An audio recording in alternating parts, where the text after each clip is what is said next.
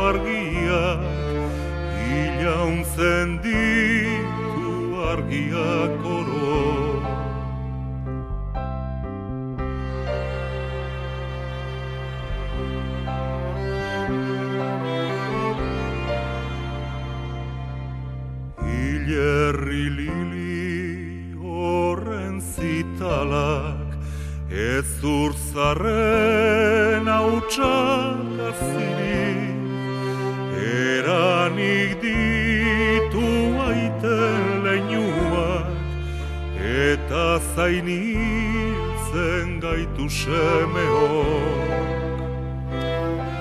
Kaixo, egun onda izuela denoi, jai arteko larun bat honek egia esan mm, asteburu itxura ere hartu digu gaur, nola nahi ere oporretan irudikatzen zaituztegu edo lasai behintzat aste santuko larun bat honetan. Bueno, ba, opor giro hau hartuko dugu guk baratzea eta osasuna biak lotzeko eta hori bi adituren laguntzarekin egingo dugu. Hirugarrena bederatzi terdiak aurretik iritsiko da. Ez dago jaiegunik Jakoba errekondorentzat zuek ematen ez zuen bitartean.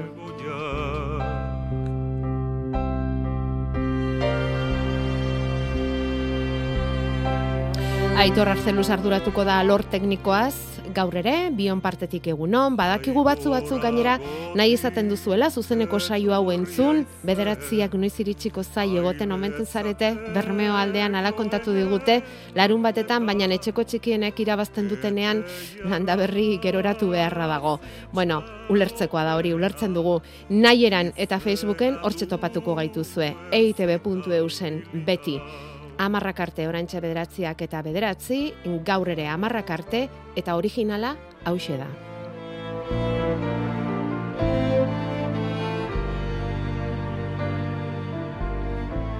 Amaia Diaz de Monasterio guren eta Amaia aier berekin gaude. Biak dira dietistak, biak dira nutrizionistak.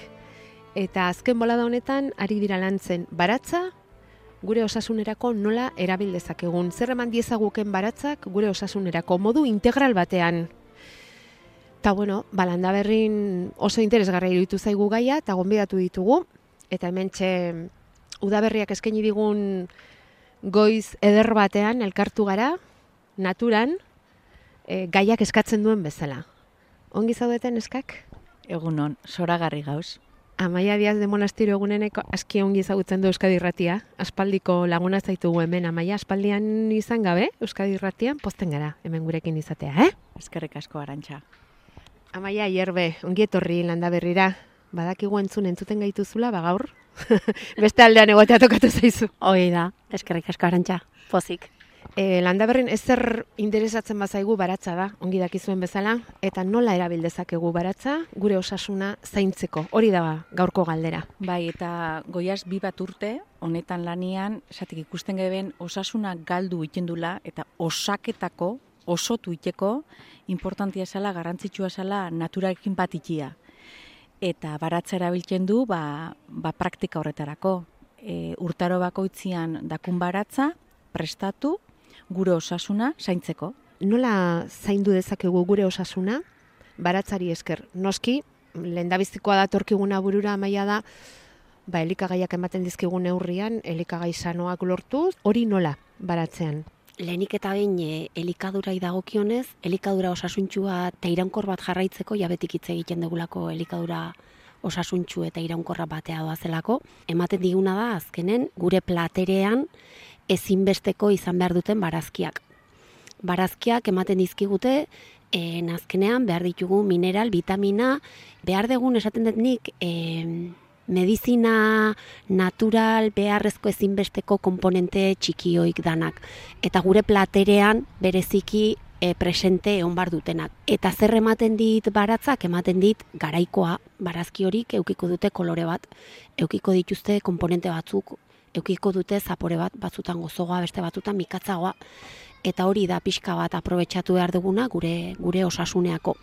Izan partez gujun eta zerbait hartu eta errezeta bat egin oazen ikustea zer eskaintzen digun naturak eta nola aprobetsatu hori. Elikaduraz gain, baratza da lurra, lur hori segun nola ekoizten dan, ba, nola lantzen dan barazki bat emango dit, lur hori lotuta dijo e, txixare batzukin, dijo polinizatzaiekin lotuta, dijo Orduan bai digu ematen pixka bat e, lotura bat kostiente izateko, ez da natura zein beharrezkoa dan gure ongizateako eta gure elikadurarako inguratzen gaitun e, ingurumen guzti hori ez da, eta bai da pixkat hortan paradaiteko modua. Eta emozionalki? Oin e, udaberrira begira, zapore batzuk emuten dozku, oin zainzurian e, garaixa da, ba, zainzuri horrek dakoin adibidez mikastasun horrek gure gibelari launketa xau. Ta gure gibela emozioakin begira, be, emozioari erreparatuz, da amorrua, da e, frustrazioa, da pasinua, ez Ba, mikastasun horrek guri lagundu ikindozko emozio horrek lasaitzen, osatzen, plater horrei dia, kolore, textura eta aprobetsamenturako festak, baina zaporiekin astu barik. Zatik urtaro bakoitzak, eta hau ez da asmadoten gauza bat. Ez? Hau, medikuntza, antxinako medikuntza horretatik dator, ba, sabore bat erabiltzen du, zapore bat urtaruan arabera neguan izan da gatzixa. Udazkenien izan zen pikantia. Oin da mikatza. Eta gozo gauzia izango da udaran. Orduan, urtaruan arabera, gube ziklo bat jarraiketan du. Nik esan nahi nuena zen, ezakit, baratza lantzera joaten zarenean, lasaitu egiten zara, ezakit, zure emozioak lasaitzeko ere, balio dezake baratzak ez da ongi pentsatzen jarrita? Horri, alderdi horri ere begiratzen diozue? Bai, guztiz, begiratzen diogu baratzak bai ematen du pausatzeko e, momentutxo bat, arnasa lasai hartzeko momentutxo bat, eguzkiaz eta hain, hain gabezian gauden vitamina D horrekin eguzkiaz goxatzeko aukera bat, beste, beste bi pilare garrantzitsu, die bat ariketa fisikoarena, ba, geroz eta gehiago eseitaten gana, eta baratza da aukera ederra, gorputza mugitu, or, eta zergatik ez, lasaitasuneako, ariketatxo batzuk, estiramentuak, meditazio bat egiteko, zergatik ez, gu lantzen ditugu, gure tailerretan. Eta gero beste e, pilare garrantzitsu bat da gure ustez, harremanena eta baratzak eta herri baratzak eta eta bueno ta herri itxotan bakoitzek dauken baratzan en harremanatarako en aukera paregabe ematen do harremanak euki ikasi nik ez dakitena beste bati galdetu besteak esate egitena konpartitu eta Ja, baratza izan liteke zeure bakardadean unibertso horretan bilduko zaituen toki bat, ala nahi baduzu, estresa handiarekin bizi dugu gaur egun egunerokotasuna. Eta batzutan behar da baratza bezalako toki txiki bat e, bakardadean egoteko, naturarekin bat egiteko, baina badira barremana behar duten pertsonak ere. Eta hortarako aukera ere ematen du bi, bi norabidetan, ez da baratza? Barkatu, eh, amaia, ez dugu azaldu e, zuek ematen dituzuen tailer hauek eta baratza gure osasunerako egin dezaken onura hori pixka bat ordenatzen duzuela bizitzako zazpi pilaretan pare bat aipatu dituzuzuk eta eta gehiago ere badira e, beste bost eukiko genituzke igual komeni da hoiek ere errepasatzea Bai, lehenengo Maslowko piramidean, ongizatean piramidea kinasten gara, eta gero ikusten duna da, inguruan zer dakun, ze inguru dakun, ez da, nun bizigaien eta ze aukera dakun. Eta horren arabera, saspi pilariak. Elikadura, klaro, gu nutrizionista moan zesan gotzupa. Ba, hori guretzako, ba, oinarri importantia da. Baina horre baino, aratago goiaz, ez da? Horre sartzen du deskantzua eta luaren eh, kalidadia, eta dakun elikadurak lagundu ikin dozku lo eraiken, ero alrebez, eruaten duen elikadurak okertu ikin dozku gure lua. Eta zela hanbeste kentzen xoen luari, zate bizigara alako, agendak alako beteta, eta hori arrakasta da, askondako, horreri errepara ukixau. Gero, e, izango zen, arnasa ondo hartziaren garrantzia. Arnasa sakonak, sudurretik arnasa hartu eta bota, ez da? Zatik, elikatzeko modu bat da. Gu janari emutixo garrantzia dana, baina ze arnasten duen, nun zigaien, ez? Gero, mugimendua, lusaketak eta kirola, ekilibrioa, orekaren garrantzia, ez da, maia? Sedentarismoak euki ditzazken albokaltena. Gero, ongo zan, adimen emozionalen lanketa, norberaren proiektua, ez da? Ze proiektu dako nik, ba, lehenengoan neu neure burua zauketia, ez da? Eta nire askotan kirikino maumoan nau, basagutu zer da, zela nauen, zati nauen nola, nire pentsamentuak, adimen emozional antzia, goze motak, erlasinuak izango zian beste bat, ba, falta ondixea eukidu, eta ondorixo batzuk ikusten gabezia konsultan, umoria asko erabiltzen du gure itzalditan, eta Zat ikuste seriotasuna bekendu la gauzari eta tertulixo honek izan bidea zerbait aberazgarrixa. Tailerrak ematen dituzue eta mm, tailerroiek egokitu parte hartzen dutenen arabera. Nerabekin ari zarete lanean, ari zarete adinekoekin lanean, ari zarete emakume langileekin lanean, emakume zaintzara dedikatzen direnekin lanean. Gure itzaldiak ez betiko direkzinuan, bat, direkzinu baten. Ez dia tertulixak da hartu eta eman. Eta daku asko ikasteko eta adinekuan artean eta emakumeen artean ba gabizpila bat ikasten zatik azkenian e, bizitza hoxe da, ezta? Da hartu eta eman, ezta? Ba, askotan esaten dugu guk landa berrin hori. Hartu eta eman, eman eta hartu, guk asko ikasten dugu hemen elkarren gandik, eta azkenean, ez? Oinarria hori da, ezta? Koloreak eta gero elikagaiak eta mm, hor, e, ba, badauzkazue, ez? E, oso grafikoa da, zuen hitzaldietan eta ikusten dena, ze denok badakigu garaian garaikoa dela onena eta hori komeni zaigula, baina beti dago tentazioen bat beste norabidean jartzen gaituena. ez da txarra. Ez da txarra. Erreala bai, bentsa. jasen, badakin nundi jasen, eta ez da txarra. Eta geixo gorko egunean, esango ez. Ez, danerako dauto kixa, baina bai emutixau sukaldaritzari, gu ez gara sukaldarixa, baina guztak geixako sukaldian ibiltia. Protagonista dan e, barazki horreri, buelta bat emun eta mosorrotu eta gaztiakin da, umiekin nola sartu hori sukaldian, testurari bebai, eta geixen bat, gabiz, bat trukuak eta erramintak emuten egunerorako. Utzi dazu adibide bat jartzen, hauek, amaia dia de monasterio guren, eta amaia aierbek, biak dietistak, esaten dute egunero, egunero, bi barazki plater jan behar ditugu. Eh, eta batek esaten du, uf, bi barazki plater, nola? Bueno, ba, jan daitezke gosita, jan daitezke plantxan, jan daitezke labean, jan daitezke brotxeta modura, jan daitezke zopa bero, zopa hotz, horrelako? Bai, askotan jendeari falta zaio ideak, falta zaio ausardia atrebitzea, ba, imaginazioa bota eta esatea nola aprobetsatu dezaket hau. Ensalada ez dauke betik izan barrik, ensalada letxuga, tomate, zergatik ez aprobetsatu azenarioa, fruitu lehorrak, garbantzu bat. Garbantzu, bueno, ez dako zukaldaketako ez denpora eta gogoik, baina, kontzerba, gu despentza osasuntxua lantzen du. Eta ez bakarrik otzkailu e, e, osasuntxu bat. Orduan, dako bizirritmo bat, eta horrek ez da gura esatia ezin jula ondo. Sanoian, ez da? Hori da. En, erramientak ez bizitza zailtzeko, baizik eta planifikatu bai, elikadura osasuntxu eta iraunkor bat bai eskatzen dolako planifikazio bat, baina praktikotasunetik eta eta errestasunetik eta erakusten bat bestiari. Esatik askotan estutu egiten gara. Pentsatzen dut dana gaizki egiten dula. Pentsatzen dut demonio amon jaten dut. Batek ere guentekin ez da honetan ez. Eske, konturatu naiz, lau itzaldi honetan oso gaizki jaten dutela. Ba, ez, gabiz aleinketan bakoitzako bere ritmoa eta aldaketako badaku denporia. Ez? Bai, gero norbaitek esango lizueke, bai berakatzopa emaiozu, nire zortzi urteko alabari berakatzopa. Bueno, oitzen juten die, saboretara oitzen juten die eta ikusin bardu etxen, ba gaur igual probatuko do, ba, ba, ba igual kutsaraka bat, eta esango do, ai, hau ez nago oituta, baina igual ba bigarrengoan guztua. Gero bai da netzat importantea prepatzen deun hori goxo prestatzea eta nola ere errezetak pixka bat hartzen ditugun pausotxo horik eta errezetatxoik pixka goxo itea eta goxo prestatzea. Ba, familie guztiri gustagarrik iteko. Amaia eta ni sekulez obligaziotik, en obligatzetik ez, ba gaur bat, ba gaur bat. Eta gero trukua, bigarren platera izan dezelako gustagarri xaua.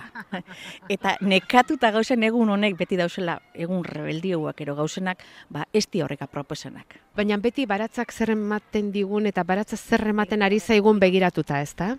Hortik. Edo azokara joaten garenean ez dezagula eraman errezeta buruan, baizik e, azokan salgai dagoen ura ikusi eta a, ura e, lantzeko moduko errezeta bila hasi gero, ez? Hori da, azoka da beste aukera bat, ez da esaten duzula bat, egon e, ba, baserritarrakin, nola fanxakon, idea batzuk hartu, idea batzuk emun, eta hortxe, ez, fan oiketan poliki-poliki, kantidad asko erosi barik, ba, fan intentau eta fan probaitzen. Eta, bueno, ba, informazio gehiago nahiko balu, norbaitek, nun topatuko zaituztegu? Guri topaiki oso samurra da. Gugara, orekan, jan eta izan, eta orekan amaia jerbekin ero amaia dia de monasterio guren eh, jarri eskero, ba, oso samurra da gurekin eta elkartzia.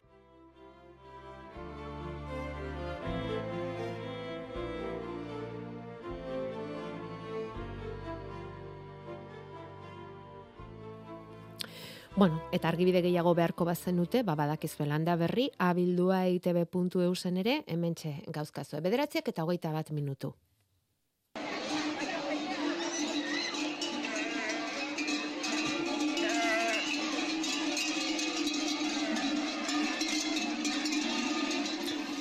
Horrelaxe, goizeko amaiketan, kale bete ardi pasako da ordizian datorren aste azkenean, azokari kolore eta soinua ipiniz. 2000 ardi inguru, laister beheko larreak utzi eta mendirako bidea hartuko dutela, adieraziz edo irudikatuz hartzainen bidaia hori. Eta kaletan ardiak protagonista bihurtzen diren bitartean, Ordiziako udaletxeko batzarraretoan denboraldiko ideazabal gazta berriaren irekiera ofiziala egingo dute asteazkenean eta hori hori aurten ama jatetxeko sukaldariek izango dute, Javi Riberok eta Gorkarrikok. Luis Lezamak berriz, Lezama Ostalaritza taldeko lehendakariak jasoko du hartzain eguneko omenaldia. Eta hor berean bi hartzaineren nabarmenduko dituzte, segurako ondarrekoa eta jurretako lastana markakoa. Esan beharrik ere ez dago, asteazkeneroko azokak kutsu berezi izango duela, pirilaren hogeian beraz ordizian, hartzain eguna izango da. Eta ahari eta ardien erakusketa egingo dute, salmenta ere bai, artisauen saltokiak ipiniko dituzte, goierriko produktuekin ere eskaparate bereziak antolatuko dituzte, eta horrela emango diote hasiera ordiziako azoka berezien, aurtengo sasoiari.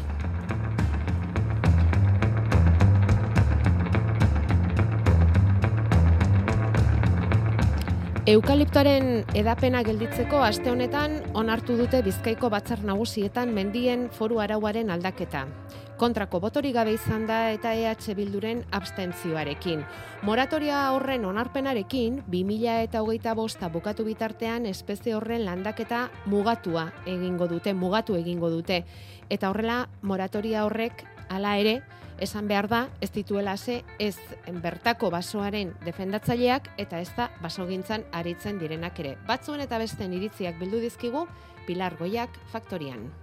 Azken urteguetan oso ohikoa izan da xingola marroiak jotako pinuen ordez azkunde azkarrekoa den eukaliptoa landatzea. Gaurko luzamendua indarrean sartu orduko ordea debekatuta egongo da. Kolore guztietako basoak plataformaren iritzirako gaurko debekuak aspaldi behartzuen indarrean basogitzan aritzen diren basoa fundaziokoek ere ez dute begionez ikusi. Urtzi goitia eta itor onaindia urren ez urren.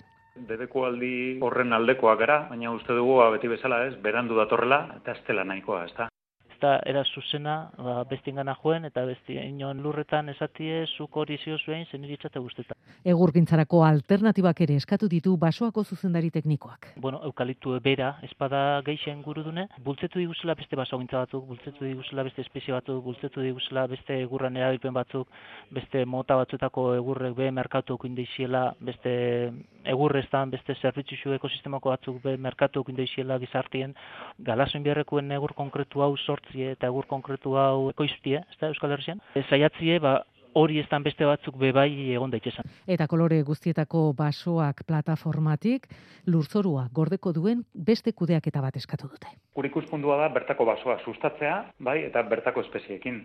Hortaz, bai, debeko aldia ondo dago, baina sustatu egin berden hau da, egin berdiren ekintzak eta kudeak eta mota bestelako izan beharko litzateke. Mendi legearen, ba, nolabaiteko aldak eta sakon bat, eta horretan sustatzea egurra sortzeko eredu berri bat. Non lurzorua gordeko den. Aldundiak hain zuzen 2008 bosterako espero du prest izatea baso politika berria jasoko duen mendi araua, helburua oreka lortzea maia intxustegi bizkaiko ingurumen eta landa eremuko foru diputatuaren hitzetan. bazo kudeak eta ba, jasanarri bat e, euki behar dugu bizkaian, produktiboa izan behar da alde batetik, ingurumenaren babesa be garrantzitsua da, eta, bueno, ba, gizartearen erabilera be hor dago, ez? Orduan, ba, oreka bat e, lortu behar da Esan behar dugu bizkaian, baso ere muaren euneko irurogei pinua edo eukaliptoa dela, eukaliptoaren kasuan hogeita amar mila hektarea hartzen ditu, eta foru aldundiak irureun eta hogeita amabost hektarea lursail pribatu erosi dituela azken aldian, beroietatik eukaliptoa kendu eta bertako espeziak landatzeko. Eta era horretako erosketa gehiago egitekotan da gainera bizkaiako foru aldundia, poliki-poliki eukaliptoa zentokietan bertako landaredia jartzen joateko. Jako berrekondo, kaixo egun non, Egun ondan noi. Ongi etorri, eta eskertzen dizugu, eh? Eskerrik asko. Aste santua, jaieguna, koporrak, izan arren, hemen txe, eh? Bueno, gaur lan eguna izango, eh? Bai, bai, gehien, eh, bai, hemen alari gara ikusten, landa berritarrak lanerako daudela, eta hauek ez dizute, jik ematen, beraz, etorri, inberko duzu. Oi, oi.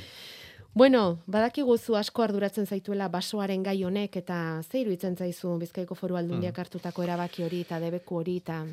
Bueno, ba, eh, esango deu maiatzeko loria bezala, ez da? Ez errez baina obia.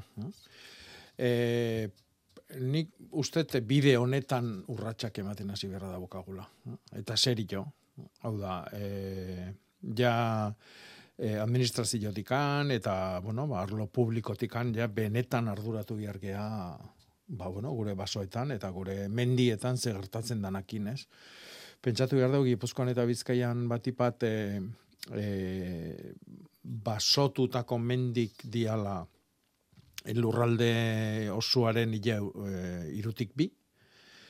Horrek esan nahi du, lurrai garrantzi emate bali maio, ba, oni behi da jarri berra da kalau, nahi jarri berra da kaula, nahi eta nahi ez, eta e, bueno, ba, nire ustez eukaliptuakin egiten nahi geana, ba, onarte da ikuspegi publikotikan eta herrigintzatikan. Orduan ba, hor e, serio heldu behar dugu gai joni.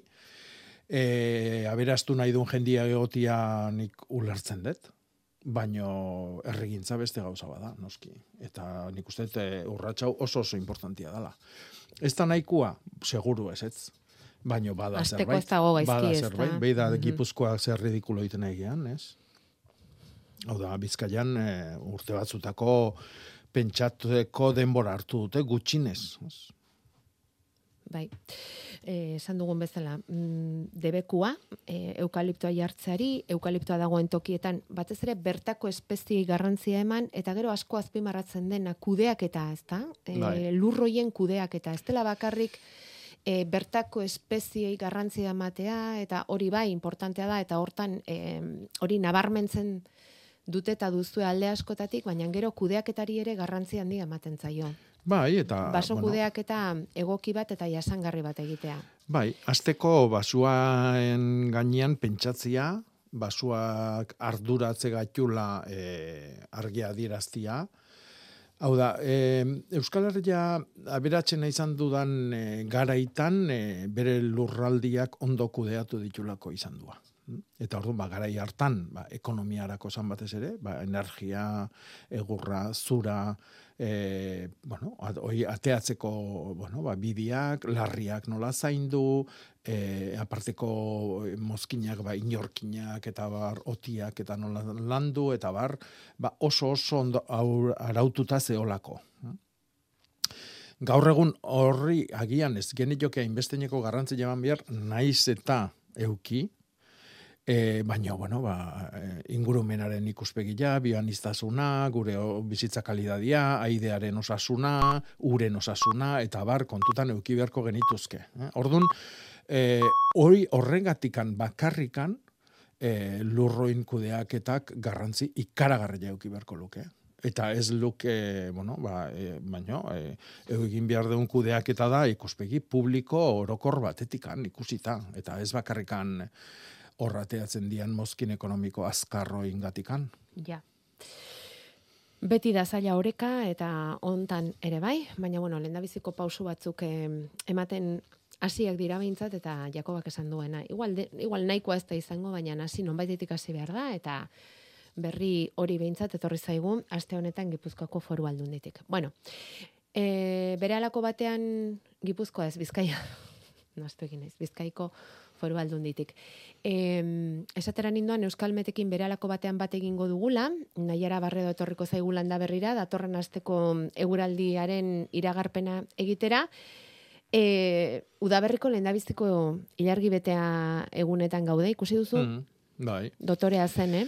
Bai, gaur, eh, gaur izango da, lare, ilargi betia, eh? Mm. Gabeko behatzitan. hm? Eta goizan ikusi duguna? Ba, bete xamarra, eh? bete xamarra, baina bete betia izango da sortzik, eh, behatzik iru minutu gutxitan gabian. vale, Eta horretxeatikan aurrekoan esan genuen, eh, ilargi beti honek agintzen du noiz izaten dian eh, opor hauek. Bai, Azte santu bat deitutako hoi. bai. Eh, orduan, ba, ilargi joi nola moitzen dan, ba, horretik azte santuare moitzen da egotekin. Eta hilgora etorriko zaigu datorren ostegunean, ostegun iluntzean, beraz, bitarte honetan gaude udaberriko mm, hilbera horretan, apirileko hilbera horretan, Bai. Eta goatu landaketak egin behar dira. Eh? landaketak egin behar Ostua dira. galtzen Bai. duten zuaitzak eta landariak bali madazkagu lore ontzitan e, oiek landatzeko azkeneko aukera, eta ostua galtzen ez dutenak landatzeko lehenengo aukera. Eh? Hemendik atzea beste hilbera bat ere izango dugu hortako, eh? e, maiatzian sartzegean eku hoi. Eta goatu hasi, baitare aipatu genitula lenguan, be, bi landaketa beresi momentu hontan egiten dianak, bat da horburu ba, eta bestia Zain zuria, eh? bai. Atzo bertan jarri nituen argazkik Instagrameko Bai. bizibaratzeako kontun, ba, Bai. hori goatu azteko. eh? Bai. Eta datorren osteguna bitartian, bueno, ba, aldanian.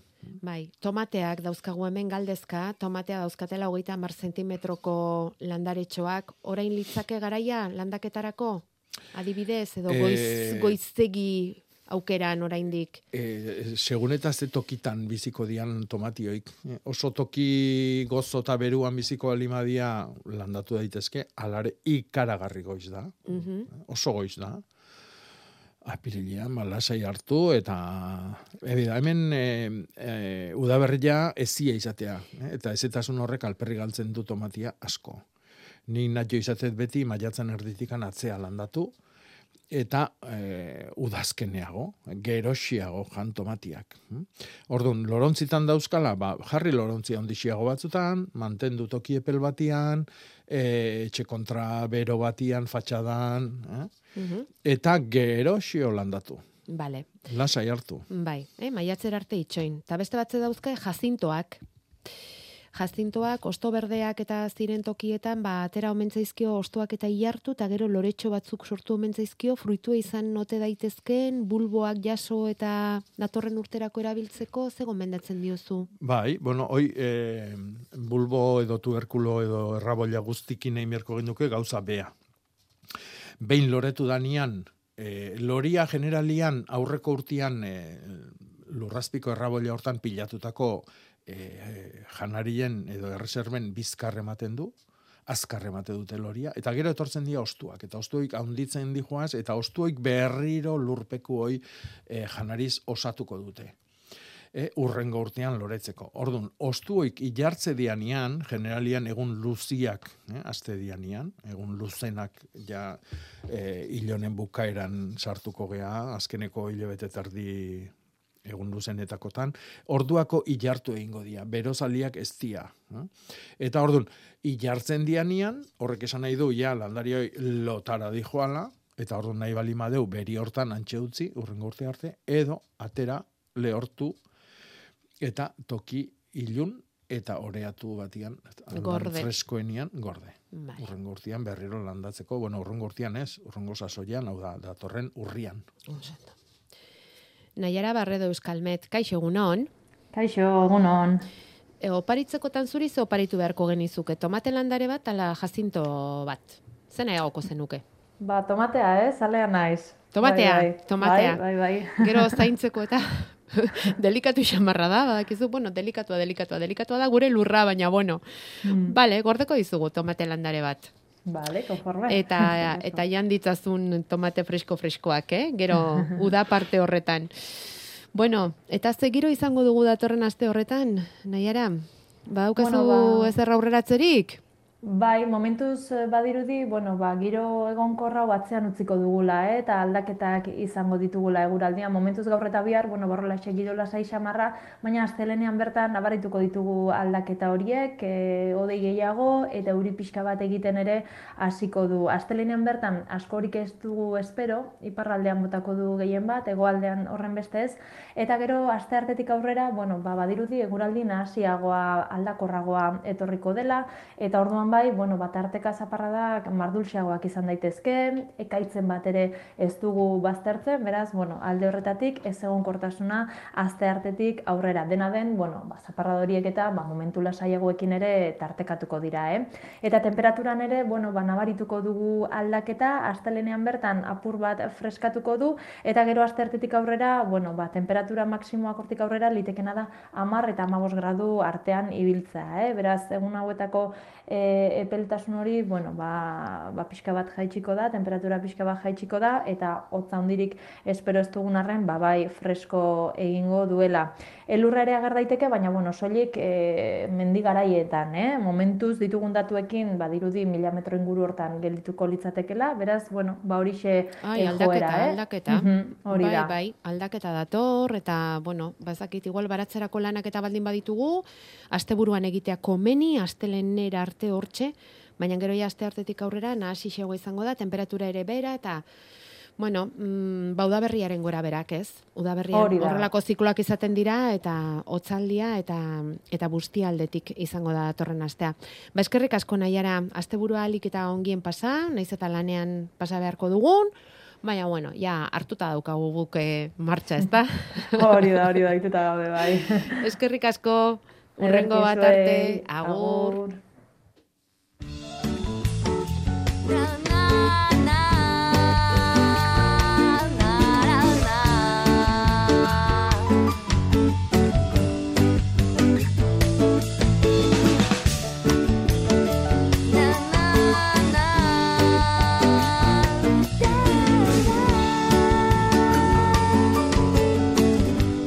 Basolanak egin nahi dituzten landa berritarrak badauzkagu, em, kuia aziekin zer egin galdezka, patata noizerein, lekak, bueno, entzun duzu, eh? Euskal Metetik zer esan diguten lan horiek denak egiteko astearen hasieran ibili beharko dugu, bixi, bixi, ze gero aldaketa dator.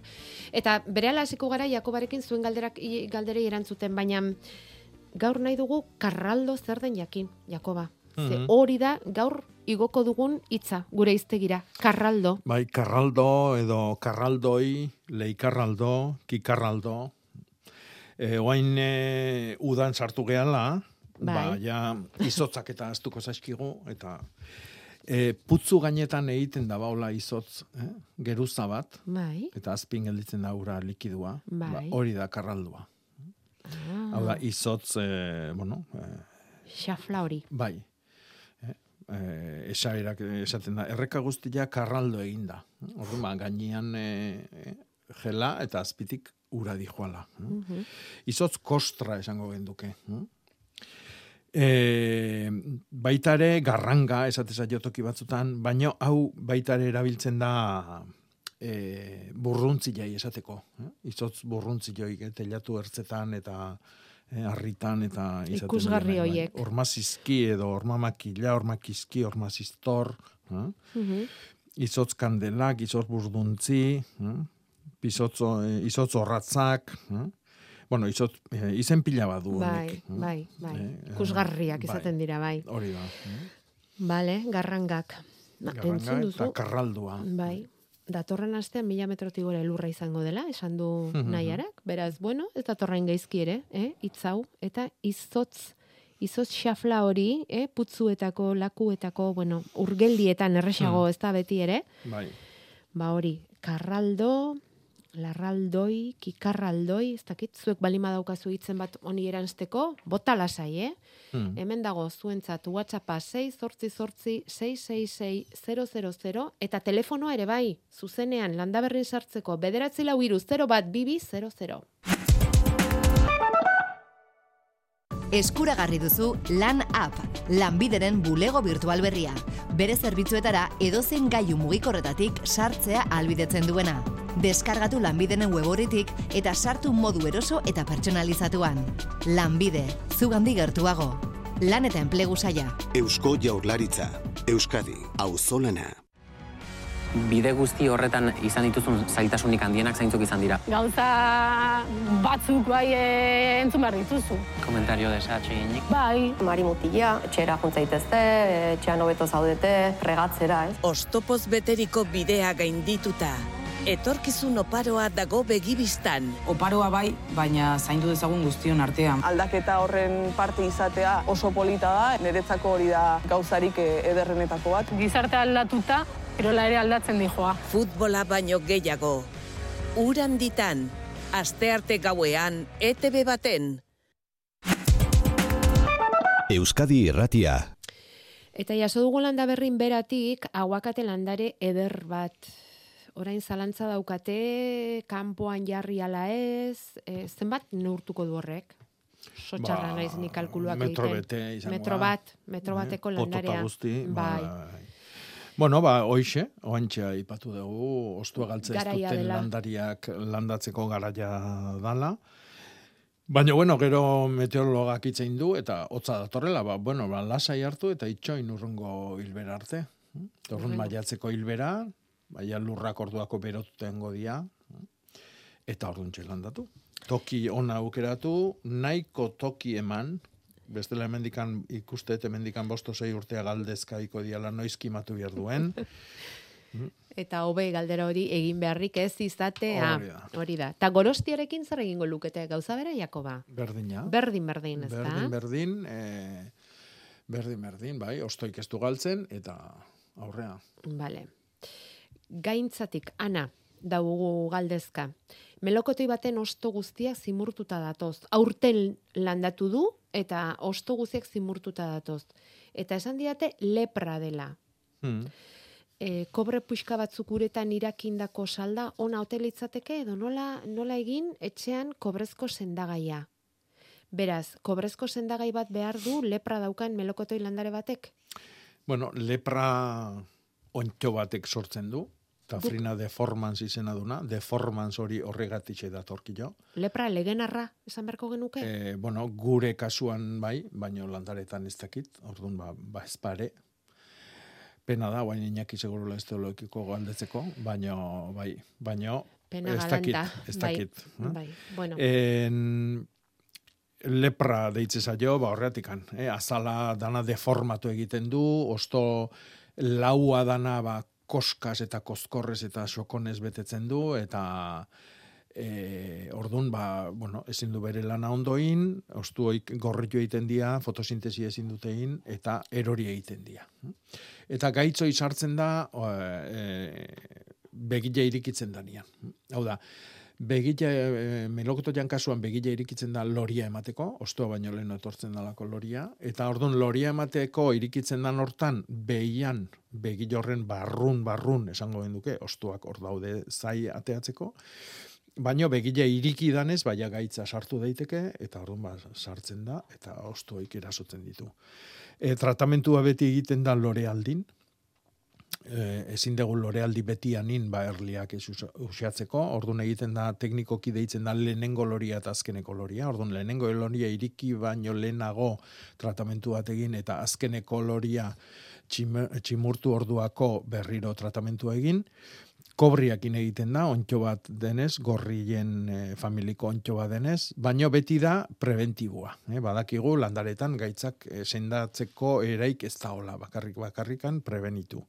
Ordun e, hortarako kobria erabiltzen da. Salda bordelez aguk esaten duguna, salda bordeleza da kupre sulfatua eta e, karia nastuta. E, nik seguru nao kobre pusketa batzuk irakin eta horrekin ez zingo dezula tratamentua ondo egin.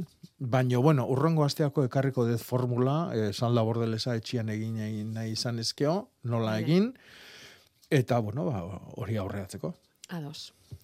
Urrengo asterako utziko dugu etxerako lan hori. Begira, zalde, zaldibarren esaten omen diote karraldori karrailu Karrailu. Bai. Bai. Mhm. Eta hau, e, bueno, ba, bizkaian izango da, urte barri aginaldo, zu Matildeni karraldo. Urte barri eguneko diru batzeko kanta. Mhm, Ba, bai da. Urte barri aginaldo, zu Matildeni karraldo. Zehoz esan nahiko. bai, ai, eta beste bate gogorazi, garazi, ai, gogorarazi digu, iturrarango lore azoka izango da datorren asteburuan, egia, egia. Bai. Aurten ere eguraldi eskaxa eta hotza izango, dira, bai, ez dakit, astebururako altzitzen den, ez, bueno, em, momentuz, momentuz, esan dugu datorren asteburu artekoa, Eh, espero dezagun astebururako eguraldi hobea izatea. Mila esker gogorarazteagatik, eh? bai, datorren asteburua Iturrarango parketxe inguru horretan ederra izango da. Bai, eta igandian han izango naiz, e, etxeko landariak liburua aurkezten, eta gero ontza liburu dendan puestuan, ba, nahi dunak inguratu, eta Liburua eskuratu Egongo ahal gea. izateko. Eta agenda etari izango ditugu, ez? eman Bueno, hartuan. Oia. Bai, agenda eta eta egutegi bat gaur ere banatuko ditugu, eh? Gaur motibo gehiagoz, hemen zaudetelako, eta gurekin zaudetelako astero bezala. Juani, Bai, egunon, egunon. Mm. hortze daukazu Jakoba, zure zai. Bale, bale, Ah. oso ondo. Esan, E, bai, nik jakin nahi nuke intxaurrek mm, bi urteotan entzaizkigu beltz-beltzein da gelditu. Zokoten Mm. abestu, Bai, barrun arra bezalako bat sortu zaie, bai, eta ondatu die. bai. Aber, zerbait bada honorrei kontraiteko edo. Bueno, oso zaila da, eh? Oso zaila da. E, bakizu, zu- ondo esan dezu bezala, zokoten nian arbat sartzen da, hori da e, intxaurrunduaren eulila. Elbilloi, e, elbillorrek zokotena guri guri jadanian, eh? generalian e, uztaila aldea edo arrautza jartze ditu, e, arrautzaitatikan arrak sortzen dira, arra horrek zokoten hoi e, zulatuz jaten du, eta eh, zulo hietatikan ba, gaitza sartzen da, eh, eridak dialako, ez zaurik dialako. Eta gero, ba, alia, heldu ezinik gelditzen da, zokotena etza jo askatzen, zikin zikin eta beltza gelditzen da, eta barruko alia erabat osatu gabe. Bai. E, tratamentua insektizida izango litzake, e, ustailan bukaeran eta buztuan e, zaindu beharko litzakena batez ere, toki batzutan irailean bai, baino generalian ez da biharrezko izaten, baino karo, zu pentsa intxaurrondo puska hoiek nola tratatu betik hasita goraino. Oso zaila da. Oso zaila da. Mm. eh? Bai. E, oain badaude mm, motxilaidi eta luzagarri batzu jartzeko muturrian, e, goroxiotikan e, ma, tratamentua inalizateko, baino ez da erresa, eh? ez da erresa. Eta insektizida erabili beharko zenduke. Eh? Bacillus thuringiensisa, e, nimolilua eta jaboi potasikoa. Etxe askotako gaitza da, Juani, asko Bai. galdetu digute, eh? Bai. Baina, bueno, badakigu horrekin ez dugula soluziorik ematen, egia da. Bai, bai, Baina, toki askotan ikusten bai, da, toki bai. askotan, bai. Eta zuenean Bai. ere, bai. Bueno, Mm. animo. Bueno, orduan, esan diazu uztailaldea. Bai, Eh, nik Saiatu. tratamentua ingo nuke, albalima dezu, hiru tratamentu egin, izango litzake egokina. Eh? Hiru bider eman. Bai, ustailan erdin, ustailan amaieran, eta abuztuan lehenengo, ba, bueno, ama, abuztuan erdialdea. Hortxe, berorik handieneko garaietan. Mhm. Ah. Hori da. Eta e, tratamentua entzun dezu, Bai. eh? Bacillus thuringiensis, Atxoin, a ber, a ber, apuntatzeko momentu bat, bezala. Mm. Bueno, edo bestela, eh, entzun dezakezu gero grabazioa, Juani. Hmm. Ze urtzi zai daukagu. Eta berari ere eman nahiko genioke hitza. Bacillus thuringiensis eta? Nim, A ber, eh? a ber, bacillus. Eh? bacillus, Batilus, bai, gero nim, batilus, min, nim, Bai. N-I-M, N, I-M, N, N, I, M. M, bai, ni, Eta gero, xaboi potasikoa. Xaboi potasikoa. hori da. Bai. Hoi hirurak Eta nahastuta. nasketain behar da horrekin. Hori da. Bueno, Bale. udara Eta, bitarte, e, igual, e, beroa da ongaraien eman, euskie da Bai, bai, ongaraien. bai, bai, bai. Beti aldala lehor, lehorra da honian. eh? Bale, oso ondo. bale? Bueno, Bueno, ba. eskerrik asko, Ea, bai. Bai, agurrea pixka bat pizten dugun intxaurrondo hori. Urtzi, Bai, kaixo, egunon. Baita zuri ere, san. A ber, limoneroa daku neguan asko sufridu dauena, eta ostua Bai. galtzen da doia, eta ramak zikaketan da zelan tratago zer din, horri zueitz horri. Eh, otzagatikan sufritu du. Bai. Eh, ontzin bizi da o lurrian? E, lurrian, baina hola, nontzi moduko tiesto handi batekin lurran gainean. Bai, baina azpilean lurra ikuitzen du edo tiesto Bai, itxila azpi- da? Ez, azpizia libre. Azpilean libre, orduan lurrian baleo bezala. Eh? E, otzagatikan balima da, e, itxoin, zetik oain dikan ere hotzak datozela agindu dute eh, meteorologuek, orduan, e, ba, buelta emate balima jo, e, ikusi behar puja berria edo indar berria nundik sortze zaion. Eh? Orduan, nik oain beri hortan utziko nuke, eta gero puja berrik ikusiko txuzue sortzen diala han eta hemen, eta orduan handik gorakoa moztuta kendu. Eh, jaua erreta edo ilartuta egongoa, horrek esan nahi du izardila puntu oita begillo oita bideratu dula, eta hortikan berrituko dala. Orduan, kimu berrioik ikusi arte, hoi izango da maiatzian, baita ekainian ere, e, e, ba, utzi beri hortan, eta e, egin dezakezun gauza bakarra da lagundu. E, orduan, ba, inguruko lurrian e, ongarria eman, lodi. Vale. Komentzitu zaitu, komentzitu zaitu. Ba, probi egingo bintzat. Hori da, hori da. Eta gero esan? Bai, hori da. Urtzi, e, kasualidadez, Wordel zarea zara? Wordela egiten duzu egunero egunero hitz bat? Euskeraz? Ez. Ez, Ez. ez duzu egiten. Bueno, orduan esan dezaket. Gaurkoa, gaurkoa, omen da ahotz. Ahotz. Bai. Eta ahotza, omen da, zubak ez zer den ahotza? Jo, ba, ez da unaite zai, baino ez. Ai. Guainen ez guatzen. Gu- guk ez geneukan arrastorik ere, baina hemen entzule batek tak bidali digu esanez mm, dela eh, ostoa eta ga, oi, ostoa ez barkatu, lastoa eta gariari sortzen zaion ondakin hori, hauts hori, Ah, apurroiek, ahotza. Lastoa eta Bai, gariaren la- ahotza. Larrañean, Hemen esaten dute, harrian jo behar da gogotik galburua sudur belarri, ao eta kolkoa ahotzez beteaz. bai. Bakizuna, hauts bat Bai, edo bai, bai, eh, bai, askatzen dute lastoak eta, ba hori. Bai, Ahots. larrañean e, e, alia eta lastua banatzen danean, gero da. alia jasotzen da, lastua ere jasotzen da, eta beti kondarba gelditzen Ah, da. hori da, la hotza. Ahotza da. Mhm. Bueno, urtzi, limoi ondoa salbatzeaz gainera hitz berri bat ikasi duzu. Bai, bai. Ondo segi, mila Vale, esker. eskerrik asko, agur. Agur, zazpi minutu orantxa, amarretarako. Eskarrik asko. Ai, itxoin, txoin, bota, bota. bota. Egunon. Egunon. Nahiko nuke jakin bainak noiz azeia zehatzen da, botatzen da, no jartzen dan. Ilgoran o hilberrin. Ara, bota, Jakoba. E, ilgoran. eh? Orduan, ilgoran sartuko gea datorren osteguna hogeita batian, iluna barrian, orduan, e, hogeita bitikan atzean nahi deunian. Oso egun onak izango dira, hogeita bila bea, hogeita marra, aperilan azkeneko eguna, eta baita maiatza bata ere. Baina ilgora osua ona. Bai hau, eta baita urrungua ere. Eta seguruna e, toki gehienetan urrungua hobia izango da. Hau da, bainak, e, e, ez, da, ez da txorua baina. eh? Eta itxoiten du e, lurra ondo bero eon arte ernatzeko. Zatik badaki berua gustatzen zaiola, eta orduan lurra e, otzila balima dao, e, agian gero landariak sufritu ingo du. Orduan, ondo berotuta eon arte itxoiten du ernetzeko. Orduan, nahi badegu gainin, datorren e, hilgora hontan, baina segurugo izateko nik urrunguan ingo nuke. Urrunguan, datorren maiatzaren emeretzitikan azten dan, emeretzin azten dan e, hilgora hortan. Gema daukazu zain, Jakoba. Egunon, Kaixo egunan.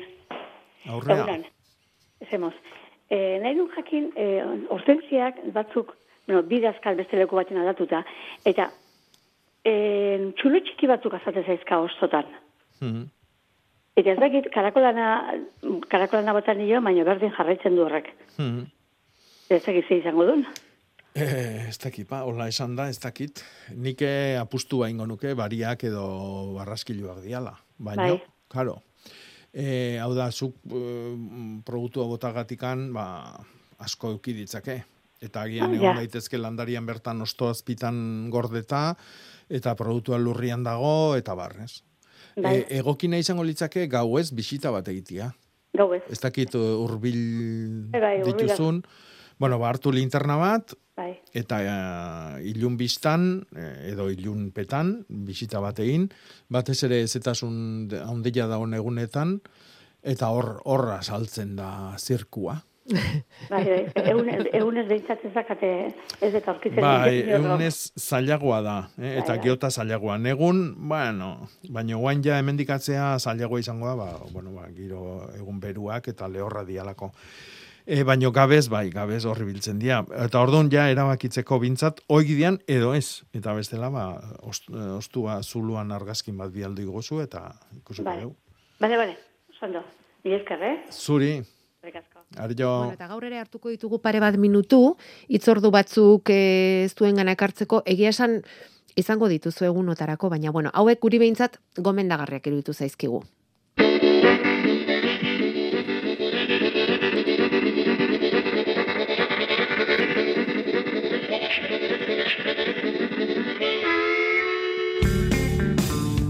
Beti dago hor, baina jai egun hauetan eskurago. Urdaibai Bear Center, zuzeneko kamera beti lanean, padurak zaintzen, arrano arrazalea zelatatzen, eta azalpen audioak ere prest. Urdaibai. Euskal itxasartzeko espazio naturalik baliotsuenaren aurrean gaude. Espazio hau, biosferaren erreserba izendatu zuen UNESCOk mila Aste santuko egunotarako bizita gidatuak prestatu dituzte, apirilaren hogeita laura arte, egunero bederatzietan eta zazpietan.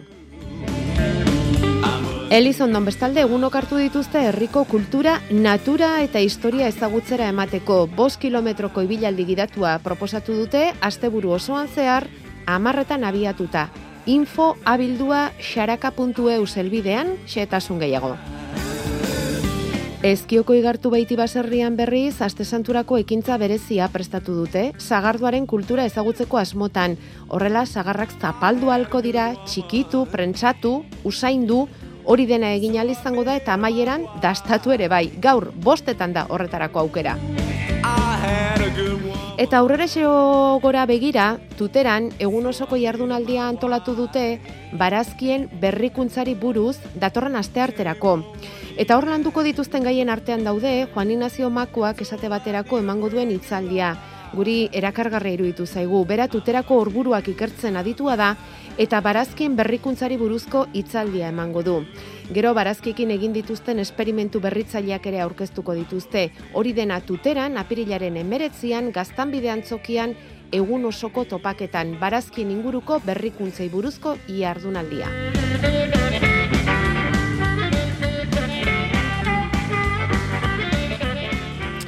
Bueno, aukerak badaude egon, denbora libre ere igual inoiz baino gehiago, beraz, hortze dauzkazuen aukera hoiek. Em, bukatzen hasi beharra daukagu, Jakoba, eta hor badaukagu galdera bat, eh, atzeratu Bai. xamarra etxe aurrean... Hoi da, etxe aurre batian e, zuait Zuhaitz bat, txiki bat bai. jarri nahi dutela, ostua galtzen ez duna, eta bar. Eta orduan ba, nik e, agina piramidala gomendatuko nileke. Agina, baina zorrotza dana, zipresan estilokoa, zabaltzen ez dana. Eta hoi, e, ondo, ondo eskatzeko eta ondo hautatzeko lau izen apuntatu. Taxus bakata, fastigiata, robusta. Eh, Taxus bakata da agina, fastigiata esan nahi du e, zorrotza dela, baina robusta esan nahi du zorrotz hortan estu estua dela. Eta oso oso dotoria eta polita. Bueno, ba, eskertuko dizute segurazki gomendioa. Datorren asterako salda bordelesaren formula mesedez, apuntatuzuk, eta nik apuntatuko ditut egutegia eta agenda nora bidaliko ditugun. Esan, aste honetan. Entzule eta proposamen interesgarriak. Bueno, ba, netzako aguakate onduan noiz landatu galdetu duen horrentzako agenda, Oso ondo? Eta gero, ez dakit, ba, ja, gaur, gaur hainbesteneko laguntza eman diguna lehiak eta famatu bonekin, ba, ahotza bialdu digun horrentzako egutegia. Bakarren bat pikatu ere egin da, eh? Ah, bai, bai, hitza deskubritu dugulako. bueno, baina irureun da irurogeita bost dauzkaz, urte osoan zehar. Mila esker, gaur ere horri izateagatik gauza bera zuri Jakoba, eta Bai, gaur izan. berriz ere landa berri.